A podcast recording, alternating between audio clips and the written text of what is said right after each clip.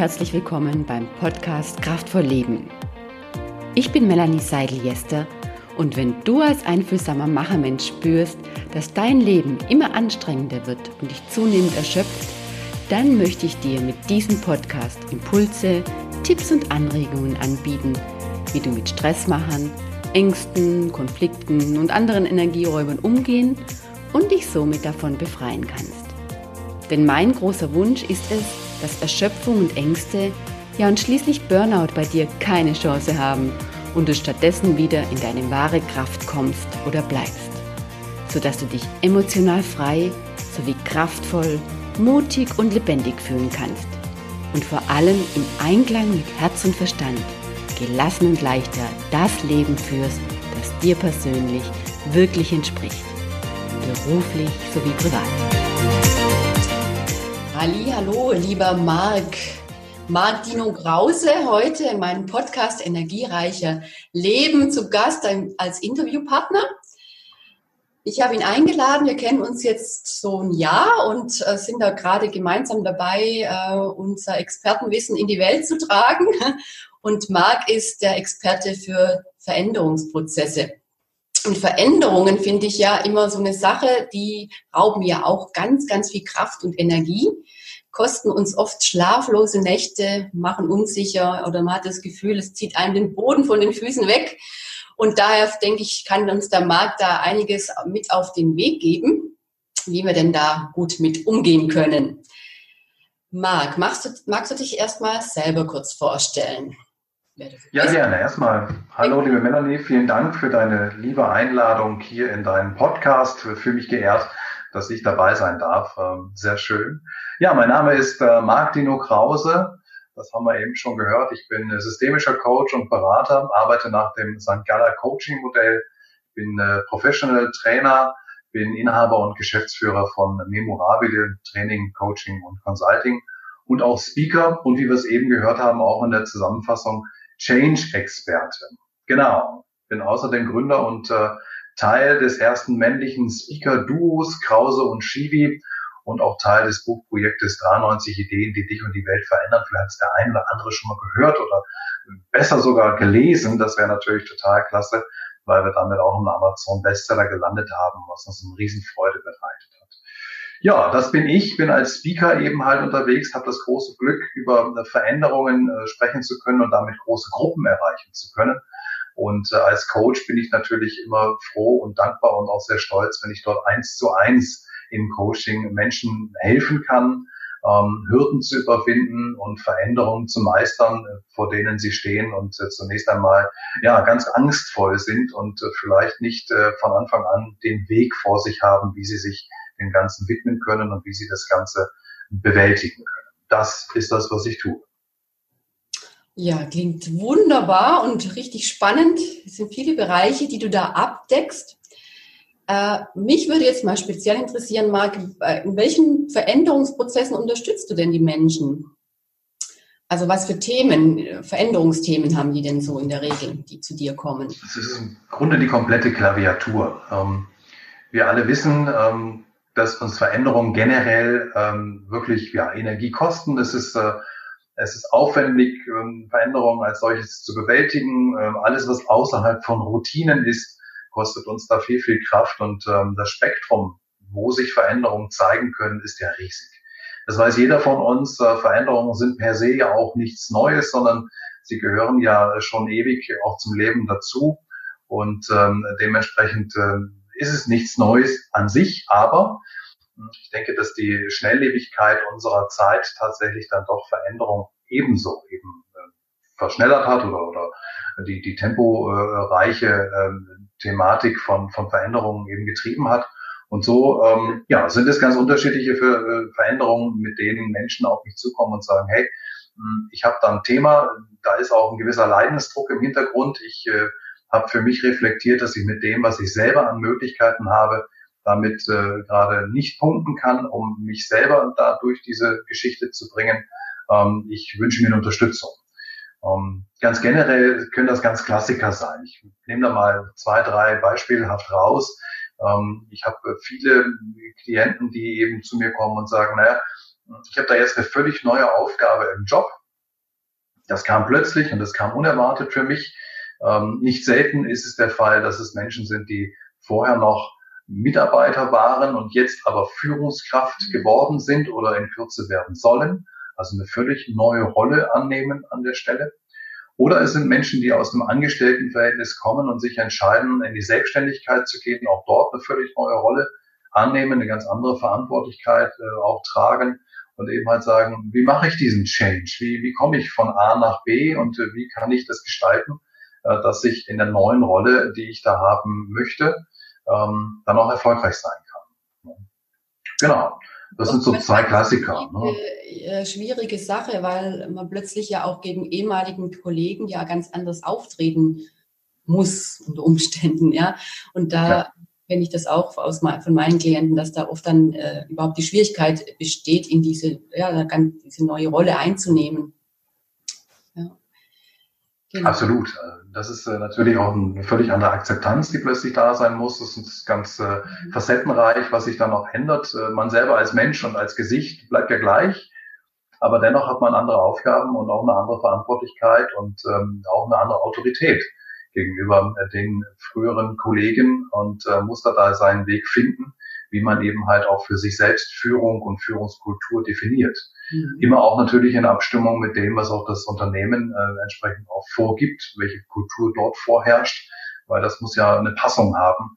Äh, kann ja nicht sein, dass der eine sagt, na, ich führe mal so und der nächste sagt, ich führe mal so und letzten Endes ist das alles unter einem Dach und es gibt dann x verschiedene Führungsstile. Also na, das ist spannend, sich da wirklich so zu integrieren, seinen eigenen Weg zu finden auf der einen Seite, auf der anderen Seite aber auch die Passung zu der Kultur im Unternehmen zu finden und ähm, dann eben halt in dieser neuen Rolle ähm, akzeptiert zu werden und äh, darüber eben dann auch einen Erfolg zu haben, richtig. Hm.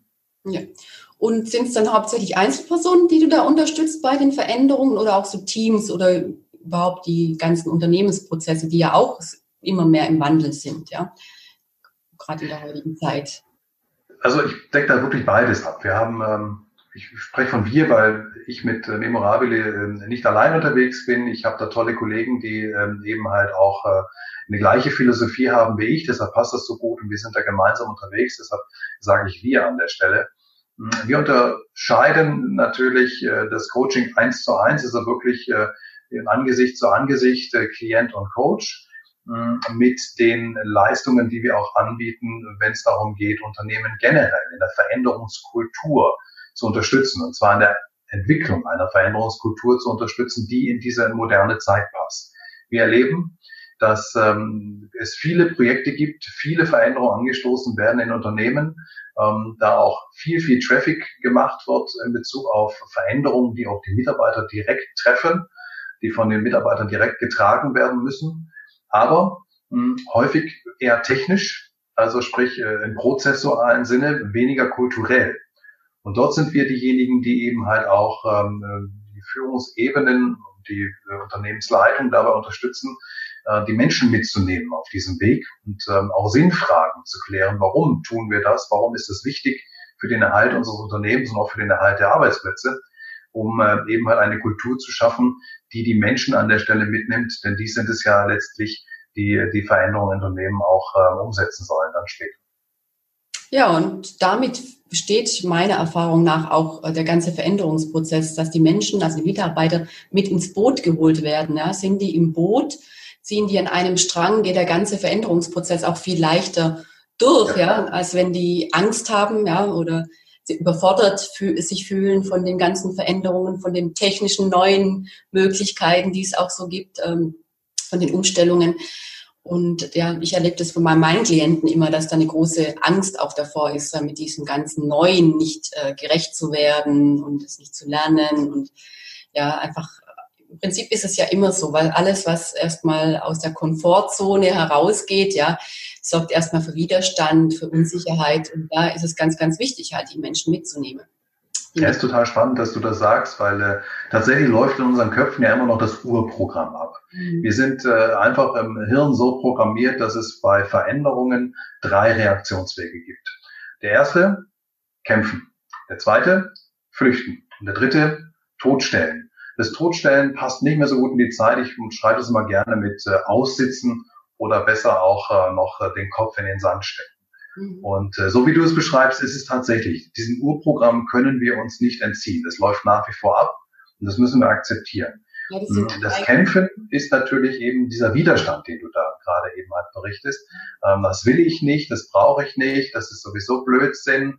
Und äh, früher war alles besser. Das sind so diese Aussagen, die dann kommen in diesem Kampfmodus, weil man ja nicht äh, tatsächlich seinem Chef, wenn er dann von einer Veränderung äh, berichtet, äh, gerade mal eben handgreiflich werden kann. Dann ist das so die, die Form von äh, Kampf, wenn man eben sagt, brauchen wir nicht, will ich nicht und ähm, das, das ist eh Blödsinn. Ne? Mhm. Aber über diese Stufe muss man ja hinweg. Es hilft ja nichts, denn wie gesagt, aussitzen ist hier keine Option. Das heißt, am nächsten Gedanken wäre es ja schon gut, wenn man eben halt schaut, okay, was kann ich da aus dieser Veränderung für mich auch mitnehmen? Was kann ich gestalten? Und das ist dann auch gerade unsere Aufgabe in der Unterstützung, dass wir dort sagen, gut, jetzt dann nehmen wir mal ein bisschen Emotion raus. Nicht ganz, um Gottes Willen, das wäre falsch, aber ein bisschen Emotion raus und ähm, äh, fügen ein bisschen Sachlichkeit hinzu, um dann wieder klare Gedanken fassen zu können, um ähm, darauf aufbauend dann letztlich auch eine Strategie zu entwickeln, wie man mit dieser speziellen Veränderung dann entsprechend umgehen kann. Das ist das, was wir dann äh, als Unterstützung auch geben können. Ja, das ist ganz, ganz wichtig, weil die gerade die drei Reaktionen, die du jetzt genannt hast, das sind ja die typischen Stressreaktionen, ja. Und letztendlich, obwohl ja, gibt den Spruch, das einzige Beständige im Leben ist die ständige Veränderung, obwohl das ja so ähm, ja immer da ist, macht Veränderung trotzdem Stress. Ja. Und, äh, und Stress blockiert das Denken. Und das heutige Todstellen in, ist auch teilweise so eine Schockstarre oft auch, ja, dass die einfach auch sich wie gelähmt fühlen. Und dann ist ganz wichtig, dass wir dadurch durch die Abholung der Mitarbeiter im Prinzip diese Angst und diese Lähmung ähm, auflösen, ja, dass dann auch wieder das Denken sich einschaltet und das Gefühl von Sicherheit auch wieder da ist, ja, und dann geht's auch wieder vorwärts, ja, dann kommt man auch aus diesem Stressmodus, aus diesen drei Reaktionen auch wieder raus. Absolut. Mhm. Ja, was gibt's denn also die Mitarbeiter zum Beispiel abholen in diesen Veränderungen, sagtest du? Was gibt's denn noch für Tipps oder wie geht ihr noch vor? Was würdest du noch empfehlen als Möglichkeiten, mit so Veränderungen umzugehen, gerade wenn es jetzt so berufliche Themen sind? Ich glaube, eins der Schlüssel überhaupt, wenn es um Veränderungen geht, ganz gleich ob im beruflichen oder im privaten Kontext, ist die Akzeptanz dessen, was sich nicht verändern kann. Mhm. Und das ist ja immer so, wenn etwas äh, als Vorgabe kommt, dann gibt es innerhalb dieser Vorgabe immer Teile, die ich nicht verändern kann. Es gibt aber auch immer Teile, bei denen ich eine gewisse einen gewissen Spielraum habe, eine gewisse Gestaltungsmöglichkeit habe. Und ich glaube, die Akzeptanz dessen, was ich nicht verändern kann, ist ein wesentlicher Punkt, um mit der Veränderung klarzukommen, aber auch den Blick darauf zu richten, was ich gestalten kann, wie ich diese Veränderung ähm, ja für mich nutzen kann, ist so ein anderer Part. Und äh, wir helfen dabei, diesen Blick äh, zu entwickeln nach den Dingen, wo ich Einflussvermögen habe, also wo ich was tun kann in der Umsetzung und eben aber auch in der Trennung äh, zu dem, wo ich sage, okay, das ist die Vorgabe, das muss ich tun, das muss das Ergebnis sein, an dem kann ich nichts ändern. Es ist absolut sinnhaft, sich auf das zu konzentrieren, wo man ein Einflussvermögen hat, wo man etwas gestalten kann, wo man etwas tun kann und äh, dort eben halt keine Energie hineinzugeben, wo man nichts tun kann. Das äh, ist schon mal eine, eine ja, unglaublich clevere, äh, ein cleverer Umgang mit der Ressource der eigenen Kraft und der eigenen Zeit. Ja, es, ist, es gibt ja auch diesen Spruch, ähm, love it, leave it or change it. Ja. ja. Richtig. Wenn dein Umstand nicht gefällt, dann versuch ihn zu verändern. Und wenn du nicht verändern kannst, dann versuch ihn zu akzeptieren. Ja. Oder den Schritt dann zu verlassen. Aber letztendlich haben wir immer die drei Möglichkeiten. Ja. Akzeptanz oder ja, Veränderung.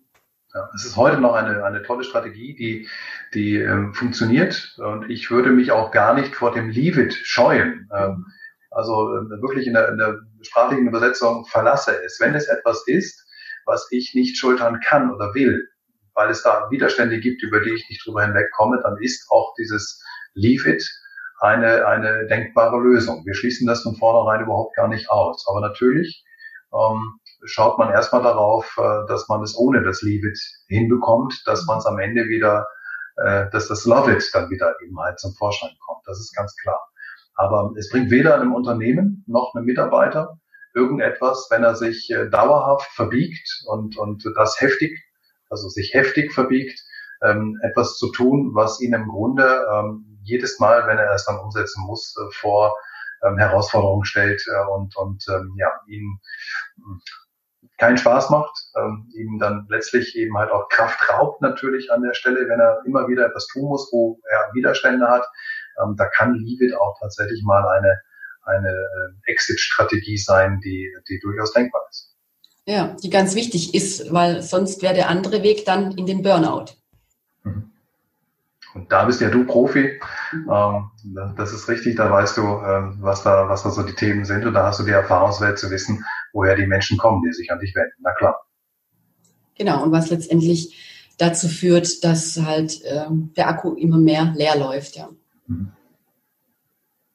Das habe ich ja auch ganz viele, die aus, aus dem Unternehmens, ähm, ja, die die Führungskräfte sind oder Mitarbeiter aus Unternehmen, die sich an mich wenden. Aber manchmal, weißt du, was noch ein großes Problem ist, dass die Strukturen in den Unternehmen oft dann so ist, dass allein, wenn man schon mit manchen Klienten Lösungen erarbeitet, dass das oft daran scheitert, dass die Dinge im Unternehmen nicht umgesetzt werden, weil das global da nicht passt. Mhm. Aber das ist noch ein anderes Thema. Aber gut, wenn wir gerade dabei sind, vielleicht können wir da auch kurz rangehen, mhm. wenn du eine Idee hast. Ähm, ja, also von was ich da genau spreche, sind dann so Sachen, dass es so eine Firmenkultur gibt, dass man immer erreichbar sein muss, zum Beispiel. Ja? ja. Dass so eine Kultur unter den Kollegen besteht, wer am längsten da ist abends, ja. Nur der schafft was, nur der kriegt Anerkennung. Wenn man jetzt nach acht Stunden oder neun Stunden schon Feierabend macht, kriegt man dann so Kommentare wie, hast heute Urlaub oder so. Ja, das kommt hm. auch vor, ja. Was meiner Meinung nach gar nichts aussagt, ob jemand viel arbeitet oder gut arbeitet, ja. Weil meine Erfahrung von früher, als ich noch in Unternehmen gearbeitet habe, selber äh, war dann eher so, dass äh, die, die, die, die lang da waren, ja, einen ganzen Tag irgendwie, ja, so manches vor sich hin plätschern haben lassen, sage ich jetzt mal pauschal, ja. Und vielleicht dann erstmal, wenn alle weg waren, in die Pötte gekommen sind äh, am Ende unterm Strich auch nicht viel mehr rauskam als die, die vielleicht wirklich auch äh, effektiv arbeiten, normal zur normalen Arbeitszeit einigermaßen gehen. Ja, und Vergleich zu denen, die dann ewig da sind. Ja. Aber solche Sachen äh, sind zum Beispiel auch immer wieder, was ich sehr oft höre, worunter die Leute leiden. Und äh, ja, die das Gefühl haben, ich kann da nicht pünktlich äh, oder zeitig einigermaßen Feierabend machen, ich muss immer einen Zwölf-Stunden-Tag haben oder 14-Stunden-Tag. Mhm andere Punkte, ja. Und so ist eigentlich meine Philosophie auch, da ähm, mehr auch in Firmen äh, die Bereitschaft da auch in diese Richtung äh, Dinge zu verändern, dass das grundsätzlich allgemein ähm, ja die Ressource Mensch nicht so ausbrennt. Mhm. Mitarbeiter auch ein, ein, Umfeld bekommen, wo sie im Prinzip auch ähm, ja, also nicht, wo sie dann Veränderungen umsetzen können, damit sie nicht ausbrennen, ja, weil die anderen Faktoren schon mal ausbrennen lassen. Kennst du das auch? Zu gut. ähm, zu gut. Ich, ich ähm, greife da ein bisschen, ein bisschen vor, beziehungsweise möchte ein bisschen zurückspulen. Also generell bin ich auch der, der Meinung, dass, ähm, oder der, der Überzeugung, das ist viel besser, dass äh, unser Leben tatsächlich aus ähm, Aktivität, und aus Regeneration bestehen muss. Ähm, so sind wir irgendwo mal gebaut, so sind wir irgendwo mal gepolt. Ähm, wir haben ein begrenztes Kontingent an Energie. Wenn das verbraucht ist, dann äh, sind wir einfach auch nicht mehr leistungsfähig und dann droht auf dem langen Ende, wenn das ein Dauerzustand wird, einfach auch die Krankheit. Dann sind wir wieder beim Thema Depression und Burnout. Ähm, das heißt, wir müssen immer etwas dafür tun, dass dieses, ähm, dass diese Ressource Energie aufgefüllt wird. Und das machen wir in der Regeneration. Wenn wir uns über einen langen Zeitraum ähm, diese Regeneration selbst nehmen, dann laufen wir einfach nicht nur Gefahr, sondern mit relativ großer Wahrscheinlichkeit auch in dieses in dieses ähm, ja, Feld des, äh, der Depression und des Burnouts. Und das äh, muss verhindert werden. Das dient überhaupt nicht dem Unternehmen und schon dreimal nicht dem Mitarbeiter, wenn er sich äh, so verhält, weil ähm, am langen Ende wird er dafür bezahlen. Und das möchte er nicht, äh, denn äh, das bedeutet dann häufig auch den Ausfall über Wochen, Monate und dann steht er für, den, für das Unternehmen nicht zur Verfügung. Ja. Ich äh, oder wir nehmen wahr einen Trend, der derzeit aus Skandinavien kommt, der uns äh, an der Stelle eben gut gefällt, auch weil nämlich dort tatsächlich die Unternehmen ähm, auch eine Veränderung angestoßen haben, genau in diese Richtung und die mobilen Endgeräte ihrer Mitarbeiter, mit denen sie sie ausgestattet haben, ähm, teilweise ab 18, ab 19 oder ab 20 Uhr die Verbindung kappen. Das heißt, die Kommunikation kann nicht mehr stattfinden. Weder, dass eine Anfrage kommt, noch, dass eine Antwort darauf gegeben wird. Und damit haben sie quasi den harten Schnitt gemacht und ähm, den Mitarbeitern eben halt auch dadurch die Möglichkeit gegeben, ab einem gewissen Zeitpunkt am Tag auch wirklich andere Dinge tun zu können und sich gedanklich lösen zu können von dem Unternehmen, äh, für das sie dann am nächsten Morgen um acht oder um sieben, das ist auch ein bisschen unterschiedlich, aber dann auch gerne wieder tätig sein dürfen. Aber so ähm, schafft man es tatsächlich, diese, diese, dieses Hamsterrad auch zu durchbrechen, diese ständige ähm, ja, Meinung, man müsste erreichbar sein und man müsste auch sofort noch antworten und äh, das ist damit mal komplett ausgehebelt und äh, wir erleben das als sehr gute Lösung und bekommen auch äh, aus diesen Unternehmen, die das jetzt eingeführt haben, sehr gute Rückmeldung auch von den Mitarbeitern, dass es einfach hier eine klare, saubere Regelung für alle gibt und kein äh, so ein bisschen, der eine macht so und der andere macht es so. Also das äh, kommt sehr, sehr gut an und könnte eine Lösung auch sein, die wir auch in Deutschland umsetzen. Ja, genau. Und genau um solche Dinge geht es mir auch, ja, dass wir einfach auch Bewusstsein wecken, dass auch Firmen nicht nur jetzt technische Veränderungen und Weiterentwicklung im Online-Marketing oder was es da alles so gibt, vorwärts bringen, sondern dass auch ein, äh, die Firma von oben heraus, von, also von der Leitung her auch die Philosophie haben, auch da im menschlichen Bereich in in der Ressourcen Mensch, Arbeitskraft stärkenden Philosophie da auch Veränderungen mehr zu bewirken, damit es global für alle Mitarbeiter angenehm wird. Weil jetzt erst vor zwei Wochen habe ich mal zufällig Samstag auf Ö3 Radio Beitrag äh, gehört, dass in Österreich jetzt auch mittlerweile 40 Prozent der Arbeitnehmer an Burnout erkrankt sind.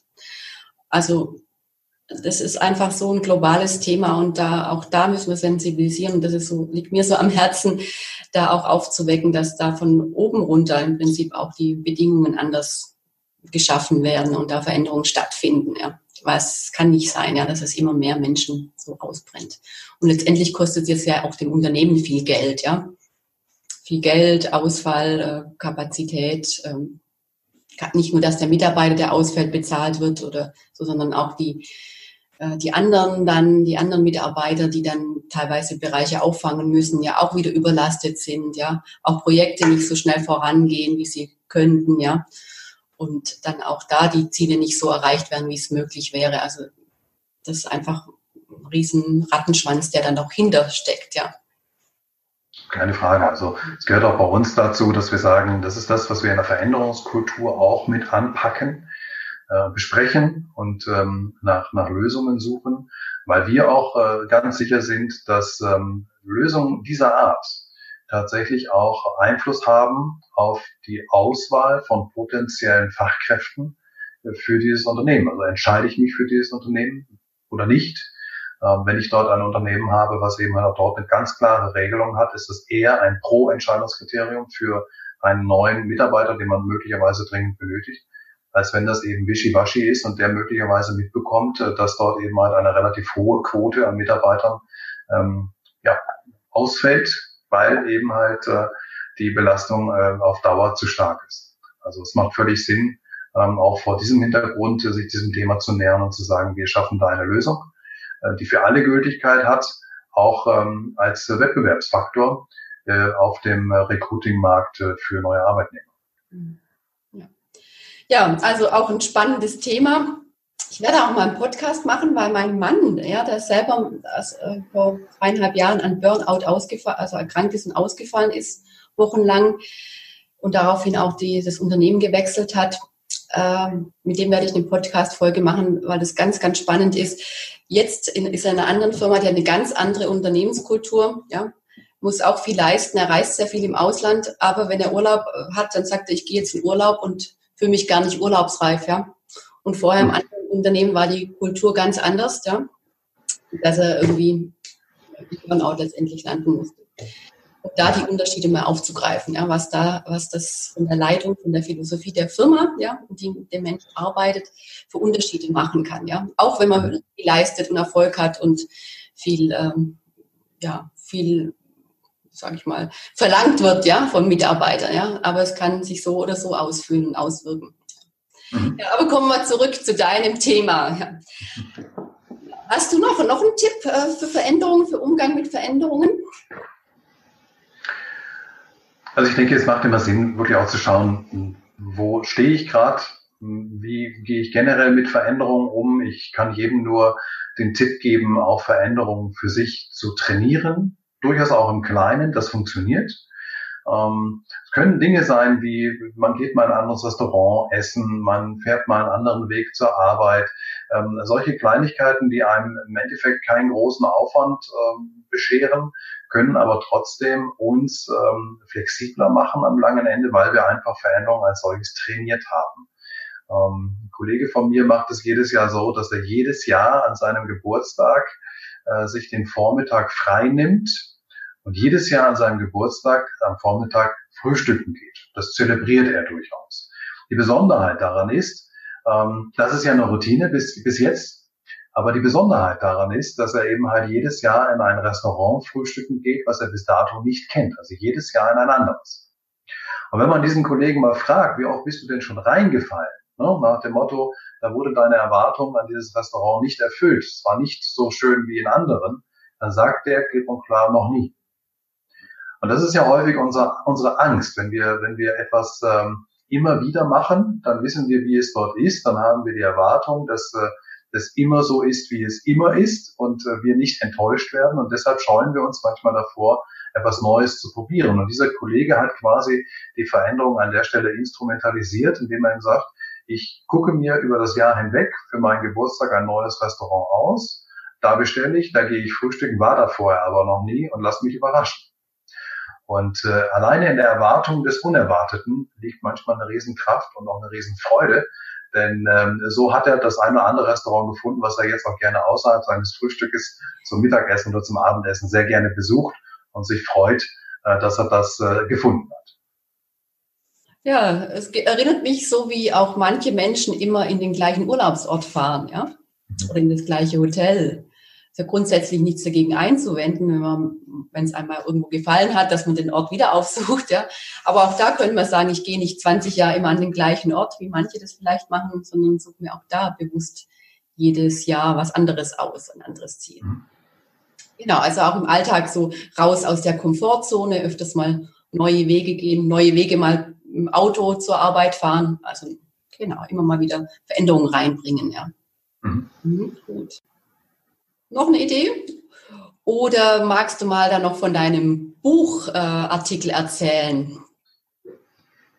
Gerne erzähle ich von meinem Buchartikel, natürlich. Mhm. Ähm, das Buch heißt 93 Ideen, die dich und die Welt verändern. Ist bei Amazon derzeit als E-Book-Variante erhältlich seit dem 3.5. Wir hatten mit 93 Menschen dieses Buch innerhalb von drei Monaten geschrieben. Das war ein ganz, ganz ambitioniertes Projekt was ähm, dann aber letztlich äh, am 3.5. seinen Abschluss fand und wir am 3.5. in den Verkauf gingen des E-Books. Und ähm, just an dem Tag die Kategorie Business und Karriere äh, bei Amazon äh, Platz eins belegt haben, die ähm, Kategorie allgemeine Psychologie bei Amazon mit Platz eins belegt haben und am Verbreitungstag ähm, das meistverkaufte Fachbuch Deutschlands wurden. Also ein Riesenerfolg ähm, was uns alle riesig freut, weil damit hatten wir ganz ehrlich auch gar nicht, äh, gar nicht gerechnet. Aber äh, das Buch lebt von der Vielfältigkeit. Man kann sich das vorstellen, wenn 93 Menschen mit ihrem Beitrag zusammen in einem Werk äh, ein Buch schreiben, dann ist das natürlich wahnsinnig vielfältig, weil jeder auch mit seinem Herzensthema dabei war und eben halt dort, wo er gedanklich äh, zu Hause ist und sich wohlfühlt, dann einfach seinen Beitrag gestaltet hat. Das macht das Buch unheimlich vielfältig. Es sind eben halt 93 Kapitel, die Sie auch schnell mal im Bus oder im Zug oder im Flieger äh, lesen lassen. Je nach Lust und Laune kann man auch entsprechend die Themen auswählen. Davon haben wir elf äh, Kategorien.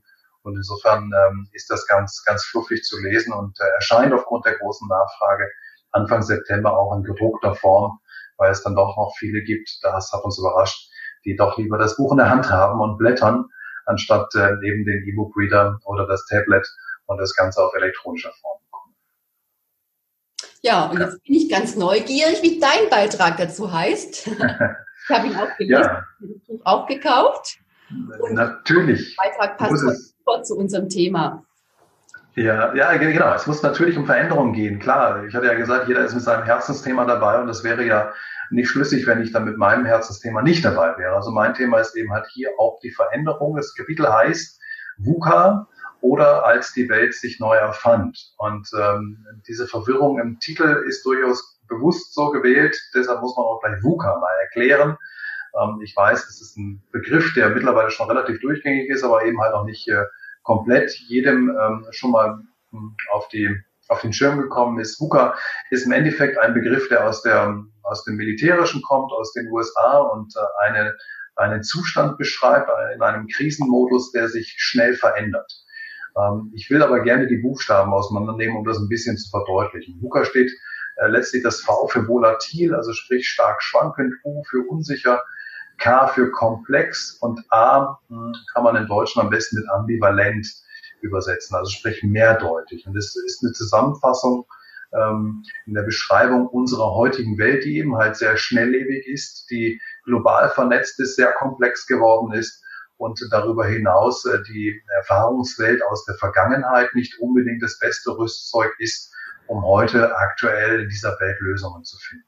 Und das habe ich mir vor die Brust genommen gesagt, darüber möchte ich was schreiben, einfach auch ähm, so ein bisschen aus meiner Warte, wie ich mit VUCA umgehe und was VUCA mit mir macht.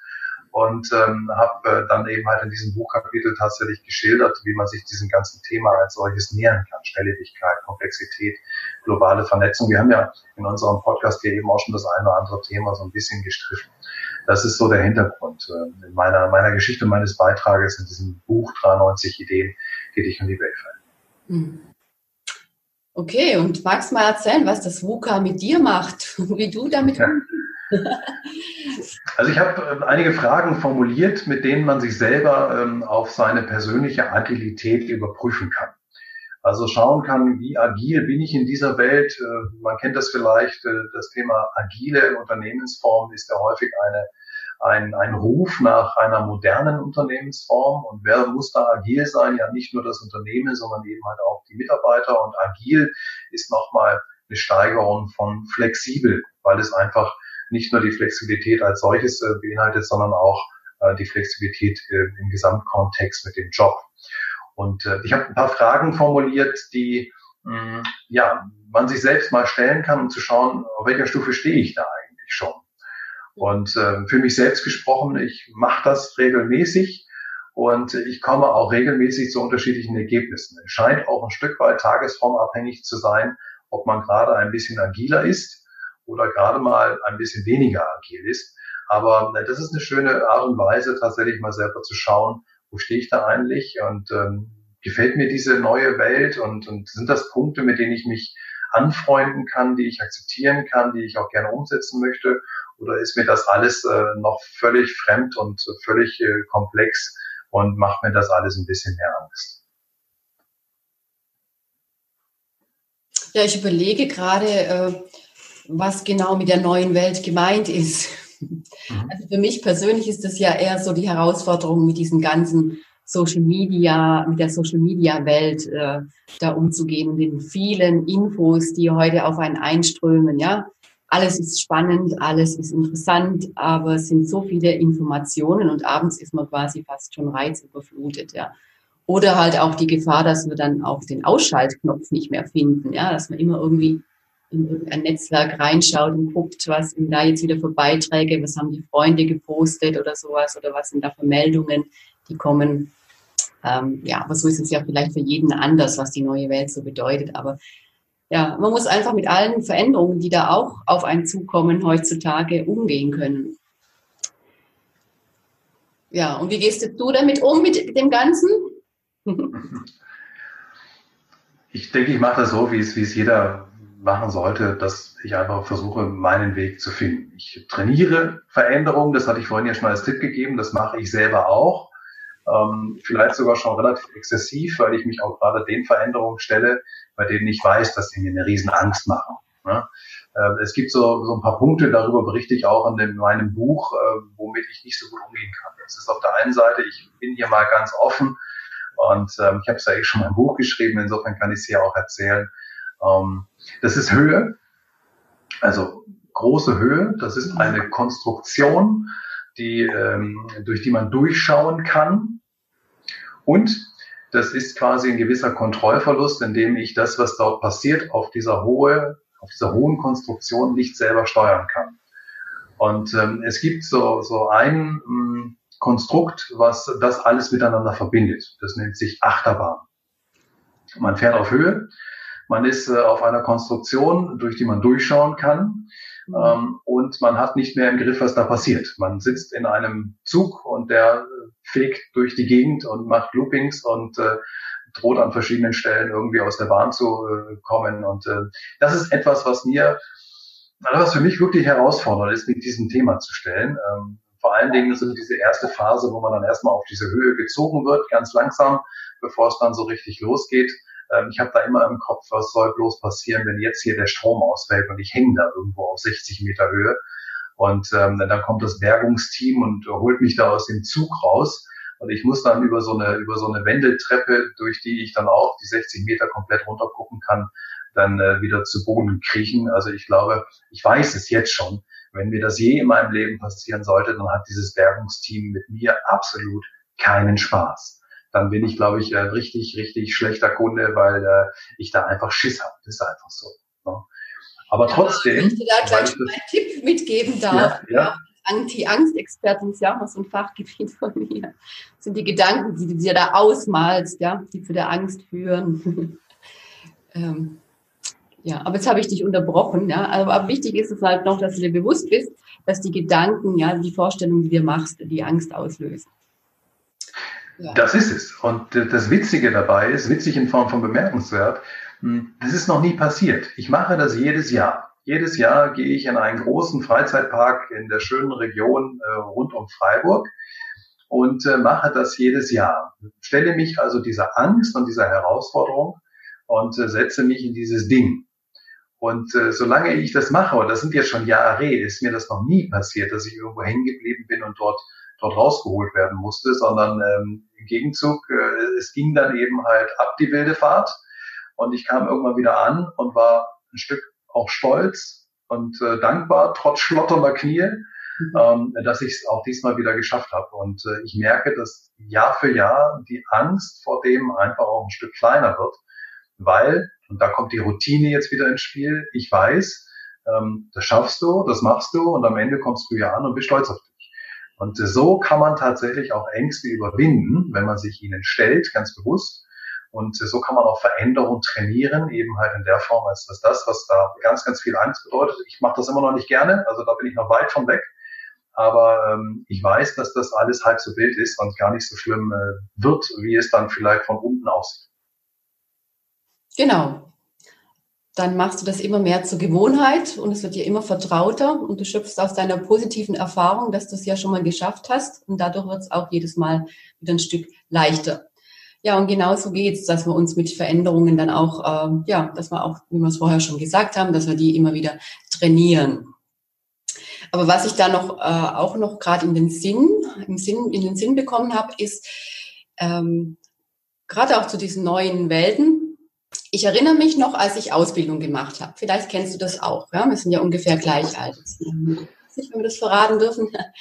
Aber Anfang 20 oder mit 18 in der Ausbildung war, da wurden ja gerade erst mal Computer eingeführt in den Unternehmen. Ja? Also ja. Anfang meiner Ausbildung hat man alles noch mit Karteikarten oder sowas gemacht. Ja? So im mhm. zweiten Lehrjahr wurden dann die Computer eingeführt.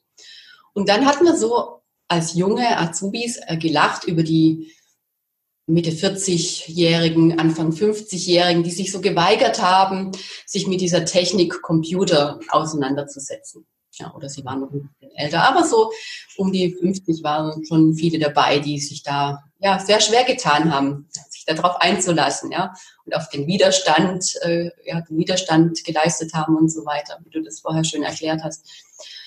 Und ich, jetzt muss ich feststellen, heutzutage, ja, jetzt gibt es die Social Media, jetzt gibt es dann ähm, ganz neuen Techniken, ja, mit iPhone und ja, auf Internet und was, ja, hast du nicht alles, ja. Programme, die dazu jetzt ähm, neu geschaffen werden, mit denen ich mich ja auch auseinandersetzen kann. Und da gibt es viele in meinem Alter, die sagen, nee, das ist mir jetzt alles zu doof, da will ich mich gar nicht mit befassen. Ja, äh, das ist nichts für mich, ich, ich lasse das mal weg, ja. Und dann sage ich auch immer zu denen, ihr müsst euch bewusst sein, ihr seid jetzt genauso wie die damals, ja, als wir 20 waren, haben wir über die gelacht, die so alt waren wie mir, ja, die sich nicht auf die Computer eingelassen haben, ja, und irgendwann mal dann abgehängt waren, ja, weil sie nicht mehr mitgekommen sind, ja. Und wir haben die bewundert, ja, die Älteren, die sich dann ganz toll darauf eingelassen haben und vertraut haben, dass sie das Ganze schon Schritt für Schritt und peu à peu auch lernen können, ja. Und die es dann auch gelernt haben. Und mhm. halt auch heute übertragen, ja, wenn wir nicht aufpassen, sind wir irgendwann dann die, die dann irgendwann abgehängt werden, ja, von der neuesten Technik, von den neuesten Medien und was es so gibt, ja, wenn wir nicht uns da auch mal mit befassen und uns Schritt für Schritt einfach mal einlassen und uns dran gewöhnen und es schließlich dann doch vertraut wird und wieder zur Normalität wird. Ja, es ist so. Ähm, ich kann mich da auch gut dran erinnern. Ähm, ich habe jetzt zwar die Vorstellung, dass mein Unternehmen da etwas fortschrittlicher war. Also als ich meine Ausbildung begann, gab es schon Computer, aber das war natürlich weit weg von dem, wie man sie heute kennt.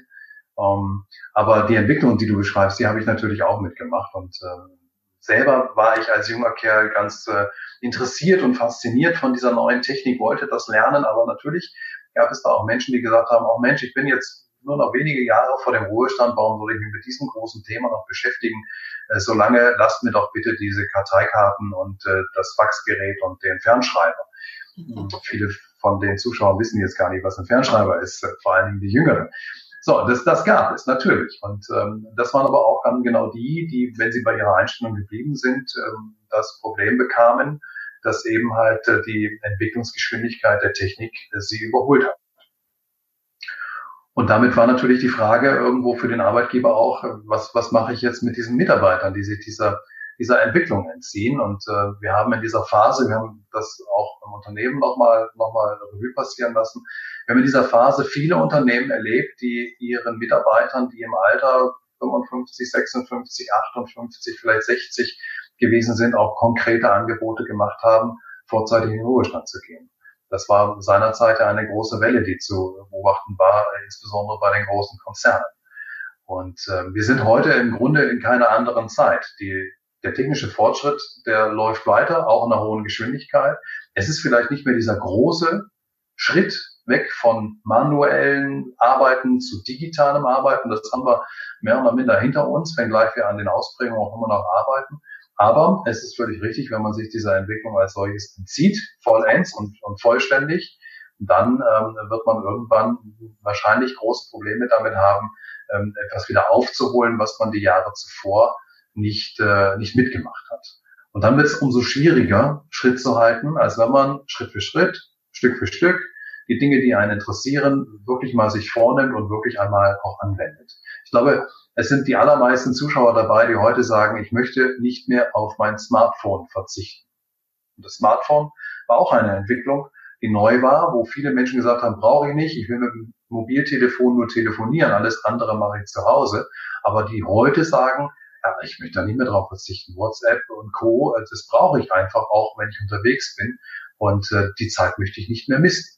Und das ist genau die Entwicklung, äh, wenn man sich dort äh, vor verschlossen hätte, dann hätte man heute diese Annehmlichkeiten und die Gewohnheit, äh, immer das Smartphone mit dabei zu haben, eben halt äh, sich nicht erschlossen. Ganz genau. Ja, dann kann man auch nochmal so abschließend zusammenfassen, dass wenn es um Veränderungen geht, für uns persönlich, für jeden einzelnen Mensch, aber auch für die Unternehmen, dass es in erster Linie erstmal auch wichtig ist, ähm, das Warum Warum machen wir das? Was nützt es allen, uns allen, ja, wenn wir in die Veränderung gehen? Ähm, ja, jeden Einzelnen näher zu bringen, was jeder Einzelne davon hat, auch für einen Vorteil davon hat. Und sich dann auf diesen Prozess einfach einzulassen. Und Schritt für Schritt sich dabei begleiten zu lassen und unter Umständen auch Hilfe zu holen, ja, damit quasi diese Scheuklappen, die man dann in diesem Angst- und Panikmodus, ja, in dem Flucht- und Kampf- und starre Reaktion hat, dass die dann wieder geweitet werden und dass der Blick geöffnet wird und dann da leichter äh, wieder und entspannter in ja, in die Veränderung dann auch sich einzulassen. Und dann wird es auch leichter und kostet viel weniger Energie. Kann man das so mal so zusammenfassend sagen? Ganz wunderbar, hätte ich nicht besser machen können. Ähm, lass mich eine Sache noch ergänzen, ähm, die wir als Essenz auch in unserem Unternehmen und auch gerade wir im Speaker-Duo ähm, quasi gefunden haben. Es ist die Erkenntnis und auch gleichzeitig die Botschaft, dass in jeder Veränderung eine Gestaltungsmöglichkeit steckt. Wir müssen sie nur finden. Und äh, daran glauben wir, das ist unsere Überzeugung, dass wir alles, was uns verändern will, auch ein Stück weit mitgestalten können. Und äh, das ist einfach viel einfacher, wenn wir diese Gestaltungsmöglichkeit annehmen, finden und äh, nutzen, als wenn wir uns komplett verändern lassen und einfach nur nach Vorgabe arbeiten oder reagieren. Insofern ähm, das ist eine ganz große Botschaft von uns, die uns wiederum sehr am Herzen liegt. Du hast das vorhin so schön selber gesagt, dass es dir am Herzen liegt die uns als äh, Speaker-Duo Krause und Chibi unglaublich am Herzen liegt, diese Botschaft zu verbreiten. In jeder Veränderung steckt eine Gestaltungsmöglichkeit. Ja. Genau, und dann sind wir auch nicht das Opfer, sondern sind in unserer Selbstverantwortung. Und dann fühlt sich das schon viel kraftvoller und stärker auch wieder an. Ja. ja. Wunderbar. Ja, danke, Marc, dass du uns da zu deinem Veränderungsthema ja so einen kleinen Einblick gewährt hast. Ja. Wenn man jetzt sagt, das spricht mich an, äh, da möchte ich gern als einzelne Person oder auch als Unternehmen mehr erfahren, mit dir in Kontakt treten, wie findet man dich denn? Also am einfachsten ist das alles über unsere äh, Homepage. Äh, da gibt es verschiedene Möglichkeiten. Den kompletten äh, Training, Coaching und Consulting-Bereich decken wir ab über memorabile.de, memorabile.de. Den Speaker-Bereich, den findet man unter mark-dino-krause.com oder unter www.speaker-duo.de. Da kommt man auch drauf und da sieht man uns dann im Duo agieren. Ähm, das sind die Möglichkeiten, mit uns äh, in Kontakt zu treten, aber auch zu sehen, was machen wir da im Detail. Ähm, da sind auch noch mal ein paar Philosophien abgetragen, die man sehen kann um auch zu schauen, passt das zu mir, ist das das, was ich suche, ähm, sind das die richtigen Partner hier an der Stelle an meiner Seite. Ja.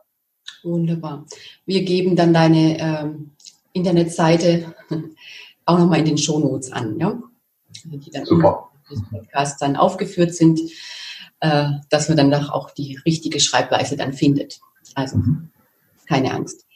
Wer das jetzt so hört, okay. Ja, dann so zum Abschluss. Du weißt ja, du hast ja schon mitbekommen von meinem Podcast Energiereicher Leben, sammle ich auch so Erfahrungsberichte für auch teilweise Interviews mit ehemaligen Betroffenen, die schon äh, ausgebrannt waren, im Burnout waren. Aber auch jeder Interviewpartner hat vielleicht auch schon mal eine Erfahrung gesammelt in diese Richtung. Und äh, es soll so ein Mutmacher einfach sein, dass wir auch wissen, es geht jedem einfach mal so, dass man auch mal ein Tal hat, aber aus dem mal wieder rauskommt. Und jetzt würde mich interessieren, ob auch du mal so eine Phase hattest, wo du sagst, da war ich mal energetisch in einem Loch, da war der Akku mal leer, war ich nicht so in meiner Kraft und wie du damit umgegangen bist und wie du wieder rausgekommen bist. Gibt es da was, was du, was du dich erinnern kannst? Ähm, ja, das Leben besteht, glaube ich, bei jedem aus Höhen und aus Tiefen. Insofern ähm, wäre es ja vermessen, jetzt zu sagen, nee, ich hatte, hatte nur erfolgreiche Zeiten, ich hatte nur Höhen und keine Tiefen. Ähm, ich hatte zum Glück, und dafür bin ich wirklich dankbar, immer ähm, recht frühzeitig ein Gefühl dafür, äh, wo gerade so mein Akkustand ist und wie ich mit meinen Ressourcen umgehen kann. Insofern habe ich den Burnout als solches nicht erlebt. Da bin ich dankbar drum. Ähm, aber natürlich ist es auch überhaupt gar keine Sache, die schlimm ist. Es ist eine Erkrankung die passieren kann. Und ähm, ich denke, man darf sich da auch nicht einreden lassen, dass das was Unnormales sei oder dass das etwas ist, was, äh, was, was schlecht ist oder so. Aber ähm, ich habe natürlich Zeiten erlebt, wo ähm, ja bei mir so Sinnfragen aufkamen. Ähm, dadurch, dass ich heute Coach, Trainer und Speaker bin, das ist ja nicht das, was ich ursprünglich mal gelernt habe in der Zeit, wo wir gerade darüber gesprochen haben mit Computer und Lochkarten, sondern ähm, gelernt habe ich ja mal vor vielen, vielen Jahren was ganz anderes und war da auch viele Jahre gerne mit unterwegs. Und ähm, für mich war so ein Punkt, mh, hm, der mich ins Überlegen gebracht hatte, ganz konkret der Tod meiner Mutter, die sehr früh verstorben ist mit 66 Jahren und äh, kurze Zeit später auch der Tod meines Vaters, weil mh, hm, das ist so geblieben, das habe ich für mich später so reflektiert. Es ist so ein Punkt, bei dem ähm, ein Stück weit deiner Wurzel auch irgendwo äh, abstirbt. So fühlt sich das an, so kann ich es, glaube ich, wiedergeben. Weil deine Eltern sind natürlich immer natürlich ein ähm, normales Elternhaus und eine gute Beziehung zu den Eltern vorausgesetzt. Das sind ja so Anker in dem Leben. Ne? Die waren da von Geburt an bis, bis zuletzt. Und wenn die dann beide plötzlich nicht mehr da sind und die Gespräche fehlen und, und all das, was äh, auch mit Erinnerungen zu tun hat, dann ist das schon eine neue Situation, die einen Menschen auch sehr, sehr reifen lässt. Das ist so eine persönliche Erfahrung von mir. Und ich stand dann da in meiner Trauer, äh, jetzt eben halt beide verloren zu haben und wusste in meinem Alltag, seinerzeit noch in meinem früheren Job, werde ich das nicht abarbeiten können. Da ist keine Zeit dafür. Und ähm, ich habe mich dann entschieden, eine, ein Mini-Sabbatical zu machen und mir diese Zeit für diese Trauer und für den Abschluss äh, tatsächlich zu nehmen. Und nicht nur das, ich lebe heute rund 750 ähm, Kilometer von meiner eigentlichen Heimat und meinen Erinnerungen mit meinen Eltern entfernt. Ich äh, habe mich dann entschlossen und das auch so organisiert, eine Reise in meine Vergangenheit zu machen. Bin also äh, dorthin zurückgereist, wo ich selber mal groß geworden bin, wo mein Elternhaus steht, wo ich die Erinnerung mit meinen Eltern oder an meine Eltern eben äh, dann lebendig werden lassen konnte und habe diese Orte aufgesucht mit dem Ziel dieser Reise, ähm, quasi die Trauer zu äh, verändern in eine dankbare Erinnerung und meinen Abschluss äh, damit persönlich einfach auch zu finden. Und das war eine ganz, ganz äh, tolle Reise, die sehr, sehr intensiv war. Ich habe mich an vielen Stellen gesehen, wo ich als kleiner Pöks, als kleiner Junge dann da so vor meinem inneren Auge stand, äh, mit meinen Eltern eben halt in der Erinnerung. Aber es war, glaube ich, eine ganz wichtige Reise, tatsächlich auch in dieser, in dieser äh, intensiven Art und Weise, äh, das Ganze zu machen, um äh, da tatsächlich seinen Abschluss mit dem, mit dem Tod der Eltern zu finden. Und darüber hinaus, und das war das Tolle und das äh, Inspirierende dann daran auch, das hat mich einfach auch meine Weichen stellen lassen, neue Prioritäten finden lassen. Und ähm, das war der ja, Wendepunkt, der das verursacht hat, äh, dass ich heute äh, mich vorstellen darf als Trainer, Coach, als Speaker, als Geschäftsführer und Inhaber als Buchautor. Das war der Wendepunkt, der das letztlich auch verursacht hat. Darauf geht das ganz klar zurück und dafür bin ich natürlich heute sehr dankbar und sage, diese besondere Reise, die hat sich so richtig gelohnt. Mhm. Ja, Marc, ich höre bei dir immer raus, dass deine große Strategie, wie du mit Dingen umgehst, sei es jetzt mit Veränderungen, aber jetzt auch in dem Fall mit der Trauer von deinen Eltern, die dich ja auch viel Kraft dann gekostet hat letztendlich, dass du dich da immer deinen Emotionen stellst. Ja. Und das finde ich total wichtig. Also in dem, weil die meisten haben ja Angst vor diesen in, in, äh, Emotionen, ja. Vor der Angst vor Veränderungen, dann lassen wir es lieber bleiben, gehen in die Starre oder vor der Angst, sich mit diesen, gerade diesen Gefühlen dann aus der Kindheit oder an, ja, den Eltern gegenüber zu stellen. Das sind ja auch Traueremotionen oder was sonst noch alles hochkommt, ja. Dabei, und dann äh, stellen wir uns die nicht aus Angst, ja, uns mit dem zu konfrontieren aus Angst, dass es weh tut. Und denken, es ist einfacher, äh, indem wir es vermeiden. Aber genau das ist der falsche Weg, weil dann brodeln ja diese Emotionen trotzdem in uns weiter und treiben ja in Unwegen. Ja? Und die im Zaum zu halten, sind dann viel, viel schwieriger und kosten noch mal mehr Energie, als wenn wir uns den stellen und dann als, als immer ein Geschenk bekommen. Ja? Also du in deinem Fall auch mit der, mit der Achterbahn, ja, als Geschenk äh, die Angst verlierst, ja, und weißt, äh, es stärkt dich eher und du traust dir das auch zu, ja, oder als Geschenk, dass du da ganz andere Erkenntnisse nochmal rausgewinnst, die dann auch so positiv dann jetzt dein Leben in eine andere Richtung gelenkt haben. Ja, finde ich also nochmal auch ein schöner Mutmacher, weil ich will ein bisschen auch rausfinden, was ist da die Essenz dahinter, ja. Und um das geht's, ja, und äh, Vielleicht gibt es da die eine oder andere, wo das dann auch anspricht, äh, wo du da jetzt mit Mut machen konntest, äh, ja, sich einfach den Situationen zu stellen. Ja. Also ich denke, ich kann auch wirklich nur jemanden einladen, das zu tun. Es gibt ähm, ja das, das große Veränderungsmodell nach äh, Levin. Da haben wir in der Mitte das Tal der Tränen und das äh, geht genau darauf zurück. Es ist der Moment, der am schmerzvollsten ist, ja, aber es ist auch der Moment, der durchschritten werden muss. Deshalb mag ich diese Metapher vom Tal auch, die durchschritten werden muss, um eben halt sich da wieder rauszukämpfen und dann wieder äh, in eine Situation zu kommen, mhm. wo man ähm, das auch ähm, ja hinter sich gelassen hat, im wahrsten Sinne des Wortes. Und als, als Erfahrung, als Coach, und das wird dir genauso gehen, kann ich wirklich nur berichten, oft sind die Dinge, die wir in eine Schublade stecken und nicht uns damit beschäftigen, die, die uns hindern an irgendeiner Entwicklung in der Zukunft. Und das dürfen wir nicht zulassen, weil dann machen wir uns kleiner, als wir tatsächlich sind. Deshalb äh, kostet das wahnsinnig Kraft, ja. Und ähm, ich habe da auch ein Wechselbad der, der, der Emotionen erlebt, natürlich auf meiner Reise, aber das war ja auch das Ziel.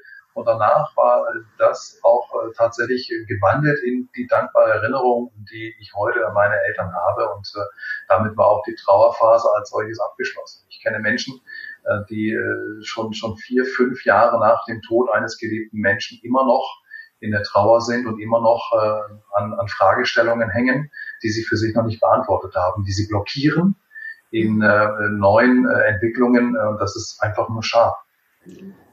Genau, weil durch dieses Tal der Tränen, durch das, dass du dann in, in das Gefühl gehst und das auch spürst und dann kommt es natürlich erstmal raus, ja, aber dadurch wird es auch transformiert und dann bist du befreit davon, ja, dann hast du dich frei gemacht und dann musst du nicht den Deckel draufhalten, um das ständig runterzudrücken, ja, du bist wirklich befreit und wenn wir dann befreit sind von unseren Belastungen, dann haben wir auch wieder Energie äh, für Veränderungen, für die Dinge, ja, und auch ein Gefühl zu bekommen für die Dinge, die uns jetzt auch wichtig sind und die jetzt auch dran sind. Und dann sind wir wirklich frei. Ja. Das ist mein Motto, sich frei zu machen, ja, und sich frei zu fühlen dadurch. Ja, ja und heute dein Akku auf?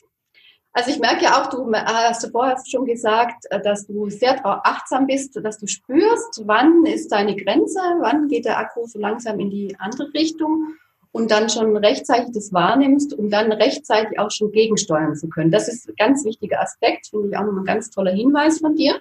Da, das ist das A und O, ja, dass wir das lernen dürfen oder müssen auch, ja, ähm, um in unserer Kraft zu bleiben. Ja, also die Körperreaktionen um die Signale ja, zu erkennen und zu deuten und dann anders zu handeln, ja. Mhm. Also das eine hast du schon gesagt, du achtest sehr darauf. Woran merkst du denn, dass, dass dein Körper jetzt eine Grenze hat, dass es jetzt langsam kritisch wird, dass du dagegen steuern darfst? Das wäre das eine, was mich noch interessiert und was du dann da tust. Gut, wenn, wenn die Anzahl an Themen, die da auf einen einströmt, ähm, dann langsam dazu führt, dass äh, da es droht, den Überblick zu verlieren. Dann ist ein guter Moment, äh, sich die Zeit zu nehmen und das Ganze nochmal ähm, zu sortieren und zu sagen, okay, wo haben wir jetzt gerade Prioritäten, wo sind Wichtigkeiten, äh, wo ist äh, vielleicht irgendwas zeitkritisch, um da nochmal ganz aufgeräumt zu sein. Ich habe das große Glück, dass ich wirklich tolle Kollegen habe, an die ich auch delegieren kann, weil da ist einfach äh, in beide Richtungen ganz großes Vertrauen und ich weiß, dass wenn ich etwas nicht selbst mache, dann wird es trotzdem richtig gut gemacht von jemand anderem das ist auch immer ähm, eine tolle Sache, wenn man die Möglichkeit hat, mal zu überlegen, was muss ich wirklich selbst erledigen und was kann mir möglicherweise auch jemand äh, einfach abnehmen.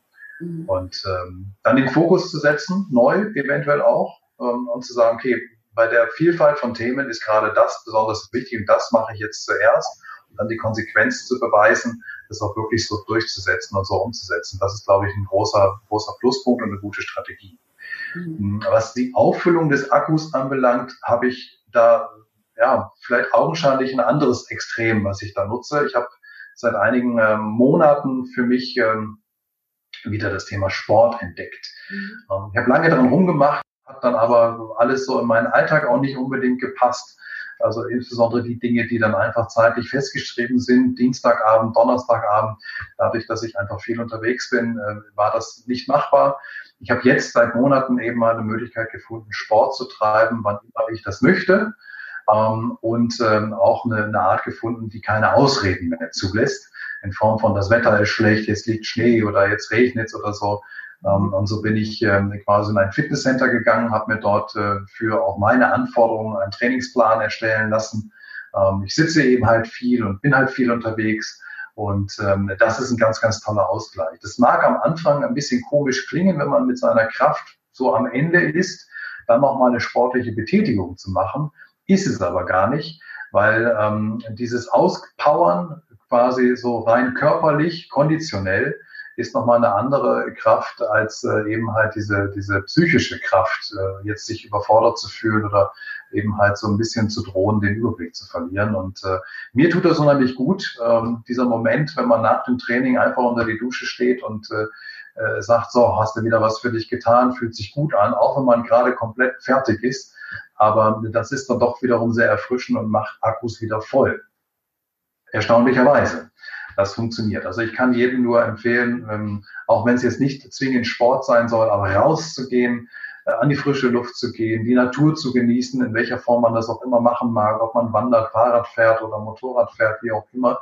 Äh, das ist eine gute Sache und bringt einen eigentlich auch mal auf, auf andere Gedanken, weil man dann einfach auch so der Arbeit äh, im Grunde auch räumlich dann fern ist. Genau, genau. Und da können wir gleich mal ausräumen, weil Akku auffüllen, wenn man das immer so hört, dann denkt man erst immer daran, ich fülle meinen Akku auf, indem ich nichts tue und Beine hochlege, ja, so bei vielen, ja, oder Entspannung. Ja. Mhm. Aber das ist es nicht immer. Also in mhm. deinem Fall, wie du sagst, kann das natürlich erst recht Aktivität sein. Und Sport muss man auch, sozusagen muskuläre Bewegung baut diese Stresshormone, das Cortisol, das Adrenalin, Noradrenalin auch tatsächlich in dem Körper ab. Wenn wir also viel Stress haben, ist es äh, sehr entlastend für den Körper durch sportliche Bewegung, wie gesagt, den Hormoncocktail abzubauen. Und dadurch fühlen wir uns, und dann können Endorphine freigesetzt werden, ja, das passiert dann auch beim Sport, Glückshormone, ja, und das tankt natürlich auch den Akku genauso wieder auf oder sogar noch mehr, als wenn wir jetzt irgendwie Beine hoch vom Fernseher und durch die Programme zappen oder sowas, ja. Also deshalb ist Sport auf jeden Fall also auch ein wichtiger Ausgleich, ja. Und man sollte allgemein immer darauf gucken, ähm, wenn jetzt jemand natürlich den ganzen Tag schon unterwegs ist und von einem Termin zum anderen springt oder im Pflegebereich ist und rennt über die Gänge und wird da, da klingelt und in das Zimmer muss ich rein oder sowas im Krankenhaus, dann ist jemand schon die ganze Zeit aktiv. Ja, da kann der Ausgleich tatsächlich sein, zu sagen, ich mache das Gegenteil, also ich komme jetzt mal zur Ruhe und darf mal sitzen. Aber wer jetzt den ganzen Tag sitzt, ja, der füllt dann eher auf, indem er wieder das Gegenteil macht äh, was er den ganzen Tag schon gemacht hat und da er in die Bewegung dann kommt. Ja. Ein guter Hinweis, dann kann man das schon, auch schon mal einfließen lassen. Ja. Ja, ja, war sehr spannend, Marc. Ich könnte mich jetzt stundenlang mit dir weiter unterhalten. Kommen so wertvolle Aspekte raus. Unsere Zeit natürlich läuft und läuft. Ich würde jetzt gerne zum Ende kommen und hätte noch einen kleine, eine kleine Abschlussfrage allerdings. Okay. Ja. Wenn du jetzt noch tatsächlich 20 Jahre jünger wärst, ja? Aus deiner heutigen Sicht, aus deiner heutigen Lebenserfahrung, was würdest du denn deinem 20-jährigen jüngeren Ich für Tipps noch mit auf den Weg geben? Ja, das wäre ja mal eine spannende Begegnung, so ein bisschen zurück in die Zukunft. Ne? Ähm, was würde ich mitgeben? Ähm, als allerersten Tipp würde ich mitgeben, lass dir von niemandem sagen, dass du etwas nicht kannst. Mhm. Ähm, das hat mich tatsächlich 13 Jahre meines Lebens beschäftigt, deshalb auch dieser Tipp, weil ich, äh, als mir jemand sagte, dass ich etwas nicht könnte, 13 Jahre lang den Fehler gemacht habe, daran zu glauben. Und äh, erst nach 13 Jahren den Gegenversuch gestartet habe und äh, damit erfolgreich war. Also lass dir von niemandem sagen, dass du etwas nicht kannst, wäre mein erster Tipp.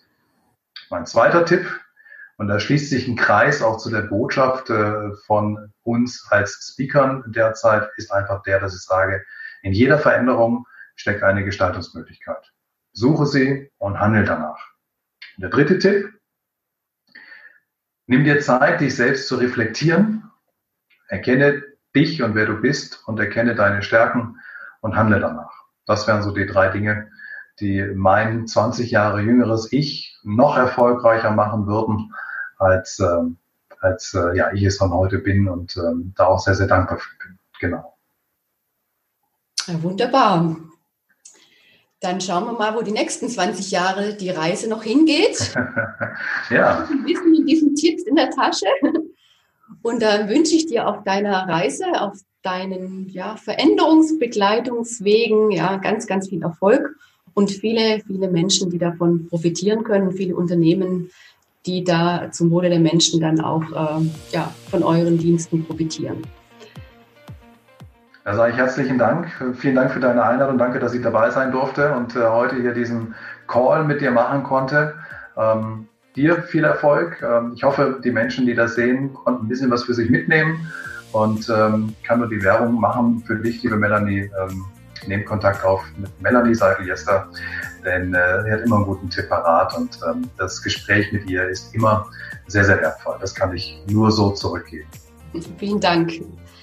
Also in diesem Sinne machen wir weiter, machen wir uns immer mehr frei von dem, was uns Kraft und Energie raubt. Und dann hören wir uns wieder bei der nächsten Folge ja, mit einem anderen Thema. In diesem Sinne, tschüss. Tschüss, Marc. Mach's tschüss. Ciao. Ja, das war der Podcast Kraftvoll Leben von und mit Melanie Seidel-Jester.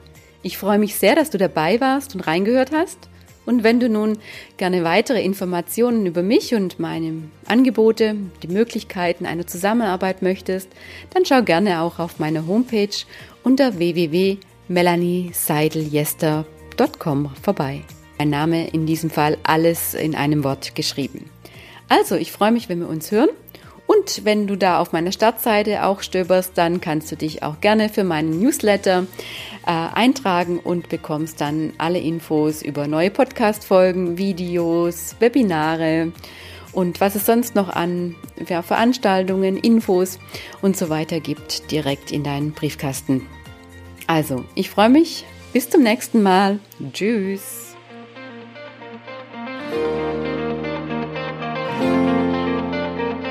Música